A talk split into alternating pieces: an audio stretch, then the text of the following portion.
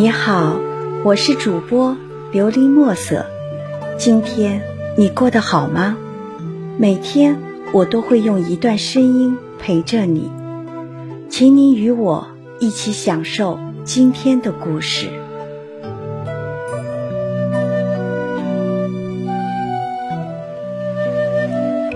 情人节的玫瑰，满眼的玫瑰广告提醒我们，情人节。又到了，不知道是从什么时候开始，西方的这个节日在中国蔓延开来。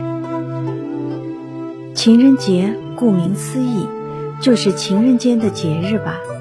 可是他这个情人究竟是哪个呢？单纯意义的情人，还是指有情人？朋友们曾笑谈说，情人节快到了，自己。还没个情人，怎么过节呀？如果真的是这样的话，真是涉毒了这个节日了。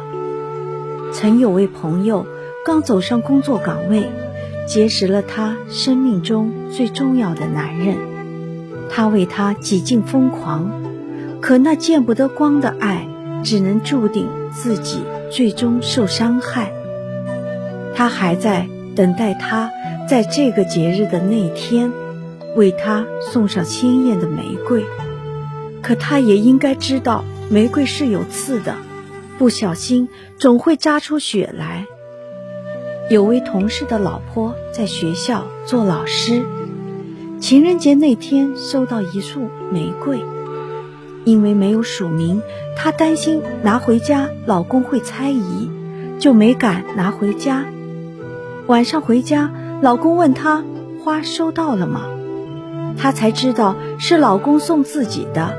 一时之间，此事在朋友间成为笑谈。还有位朋友整天埋怨自己的老公不浪漫、不懂风情，从不对自己说甜言蜜语，更别说买花了。情人节那天，她说她从没指望过老公会有什么浪漫的举动。可当她看到老公从方便袋中拿出的一支玫瑰，听到老公的一句“老婆，你辛苦了”的时候，眼泪竟会不争气的跑出来。感人的故事还有很多，可是只有这种光明正大的爱，才让这个节日充满了温馨与甜蜜。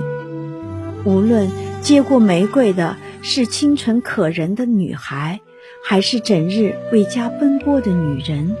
在那个瞬间，她们是最美丽的。珍惜自己，珍爱自己，做这个节日里最美丽的那一个。